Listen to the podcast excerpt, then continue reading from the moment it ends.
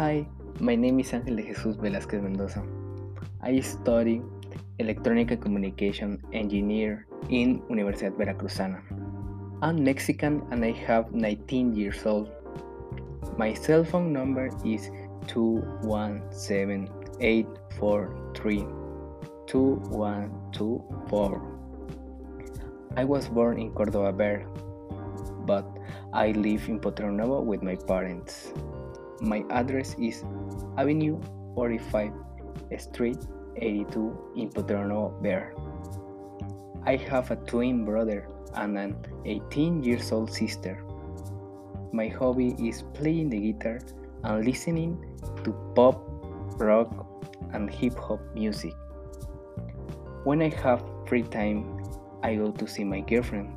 We buy food in our favorite restaurant and we watch a movie on Netflix.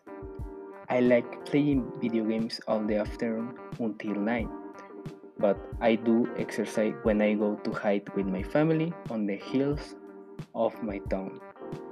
I don't like dancing, but I enjoy singing and writing songs. I'm very happy with my life.